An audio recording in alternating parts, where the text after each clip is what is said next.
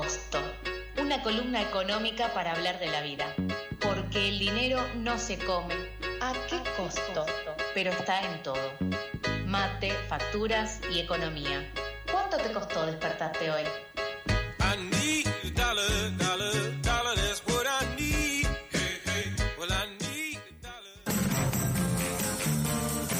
¿Cuánto te costó levantarte hoy? ¿Cuánto te costaron las medialunas? ¿Cuánto te van a costar las medialunas el día de mañana? Nos lo va a explicar todo nuestra querida columnista Noé. ¿Cómo estás, Noé?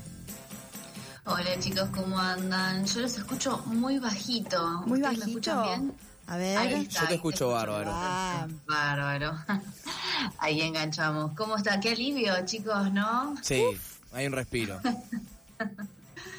Bueno, hoy puedo hacer una columna un poco un poco menos oscura de la que veníamos haciendo. Sí, sí, total. a ver, vamos, igual yo voy a, vamos a hacer la prueba de vos hacés la columna y al final hacemos la evaluación de qué tan positiva fue, ¿te parece? Me ponen arcoíris, chicos, después.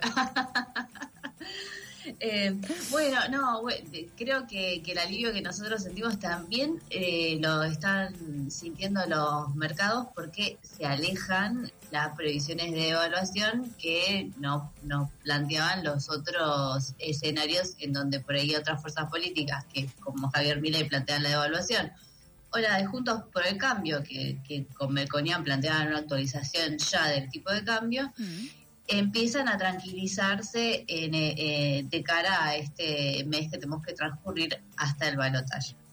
El tipo de cambio, no sé, lo, hemos hablado en otros momentos, pero recuerdo, está fijo en 350 el oficial hasta eh, a mediados de noviembre, justo antes del el balotaje, por un acuerdo con el Fondo Monetario. El dólar que se estuvo disparando más durante las semanas previas fue el dólar financiero o el dólar eh, paralelo que llegó a tocar los mil pesos, bajó un poco antes de las elecciones, pero que podemos esperar que se vaya desinflando durante esta semana. De hecho, muchos analistas que fueron siguiendo durante el fin de semana el dólar cripto ya veían que eh, se, daba como un, eh, una baja en el precio. Obviamente todo, como en este país, tal vez la semana que viene estemos hablando de otra cosa, pero Sí. esto, este es el alivio que también están eh, sintiendo los mercados. Y mm, el, el gobierno, eh, Sergio Massa, como dice de Economía, estuvo también preparando un escenario para que esta semana no sea tan explosiva. Justo antes de las elecciones cerraron, Alberto Fernández, que viajó a China, cerró el swap con el país oriental eh, para tener disponibilidad de dólares para poder eh, intervenir en el mercado del dólar financiero, aflojar un poco el cepo a las importaciones que afecta a la actividad y también tener eh, cierta credibilidad de respuesta frente eh, al, mercado porque esto le va a permitir pagar los vencimientos con el Fondo Monetario. Eh, te- acumuló vencimientos de capital para, para esta semana, los tiene que, que abonar. La semana que viene tiene pagos de intereses y a medida que se va cumpliendo con las metas establecidas, eso también da un poco de tranquilidad a la economía. Una También- pregunta. Sí, O sea, ¿le pidió plata a China para poder pagar la deuda con el FMI? Básicamente. Exactamente. Básicamente. No Vamos solamente para pagarla al FMI, sino también para inyectar algunos dólares en el mercado importador y no paralizar tanto la, economía. El cepo que se está teniendo para las importaciones es muy alto eh, y, temen que esto eh, influya en los procesos productivos. Eh, así que les pido eh, para pagarle al FMI un poco más, como para estar tranquilos. Y lo otro que anunció el día de ayer Massa fue un mejor dólar para los exportadores. Este dólar este, mejorado ya existía para algunas exportaciones de soja, ampliaron para más productos, cosa de intentar eh, eh, que, lleguen más rápidamente los dólares de, las cosechas de los distintos productos que produce el campo y reforzar eh, las reservas. Ok. Todo esto en vistas de, bueno, eh, abonar a la, a la tranquilidad macroeconómica de acá a la- al balotaje. Y otra cosa, y este es un hito bastante importante que se dejó para después de las elecciones generales es el tratamiento del presupuesto del año que viene, el presupuesto del 2024. Eh, este presupuesto se presentó como se tenía que presentar el 15 de septiembre, como fija la ley. Había toda una discusión, no sé si ustedes eh, recuerdan, sobre quién debía eh, discutir este presupuesto, porque los libertarios decían no vamos a, discutir este presupuesto ahora porque no sabemos cómo va a quedar configurado el Congreso. Bueno, ahora con este, diputados y senadores electos, ese panorama está más aclarado lo cierto es que el tratamiento en comisión comenzó eh, esta semana, pero el panorama del Congreso eh, cambió muchísimo. la entrada del Partido de la Libertad Avanza eh, configura una nueva, un nuevo terreno. Por ahora se va a discutir con la composición del Congreso que, conocemos actualmente. pero seguramente haya tensiones sobre este tema en los próximos en los próximos días. Les cuento un poquito qué es lo que se prevé para el 2024. Sí. bueno, el presupuesto prevé un crecimiento para el año que viene de un 2,5% y una inflación del 70. Las previsiones presupuestarias de la inflación nunca la pegan. Y pero estás armando una previsión en octubre para el año siguiente es realmente difícil. En nuestro país es muy difícil. Sí. Y la previsión no es nada buena, además, eso es lo peor. Bueno, ya partimos de un escalón bastante alto.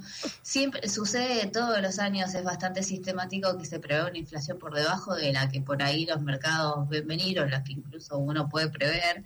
Em, pero más allá de eso, lo interesante es la previsión de, de resultado fiscal del gobierno.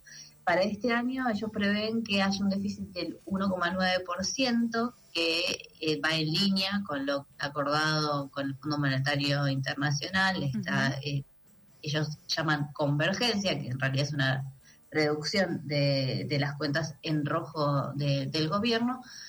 Eh, y que creen que es posible porque la recaudación durante este año estuvo teniendo una buena respuesta y se recaudó bastante. Para el año que viene, este rojo de fiscal tiene que bajar todavía más, eh, de acuerdo con lo que se pactó con el fondo, y llegar a un 0,9% del producto, o sea, tiene que bajar un punto. Mm. Y para ello, lo que se propone de novedoso en este presupuesto es la revisión de lo que se llaman gastos tributarios. El, el, ministro de Economía mandó el presupuesto junto con una separata en donde le pide específicamente al Congreso que revise una serie de exenciones o, tratamientos especiales de los distintos tributos que se dan a distintas, eh, por ejemplo, algún sector de la actividad en particular, algún eh, lugar en particular. Está, por ejemplo, en, cuestión el régimen de Tierra del Fuego en esta separata, pero también están en cuestión las exenciones que se hace del impuesto a las ganancias a los jueces eh, y también las exenciones que se hace del impuesto de bienes personales de los inmuebles rurales que hoy no están alcanzados y que algo medio arbitrario. Buscan eh, de esa manera aumentar los recursos, dicen que hasta un 5%, casi un 5% del producto, para no tener que reducir tanto los gastos. Así que esto es lo que vamos a estar charlando las próximas semanas seguramente porque va a traer bastante eh, discusión. Parlamentaria. Claro. ¿A vos te parece, no? Igual que van a llegar a discutirlo antes del 10 de diciembre y no lo van a patear para que se termine discutiendo en, en sesiones extraordinarias, que es algo que ha sucedido en otros años. Es probable que suceda porque el escenario político está bastante eh, cambiado. Es probable, también hemos tenido años en donde no hubo presupuesto porque no hubo acuerdo, eh, así que es, pro, es todo puede pasar.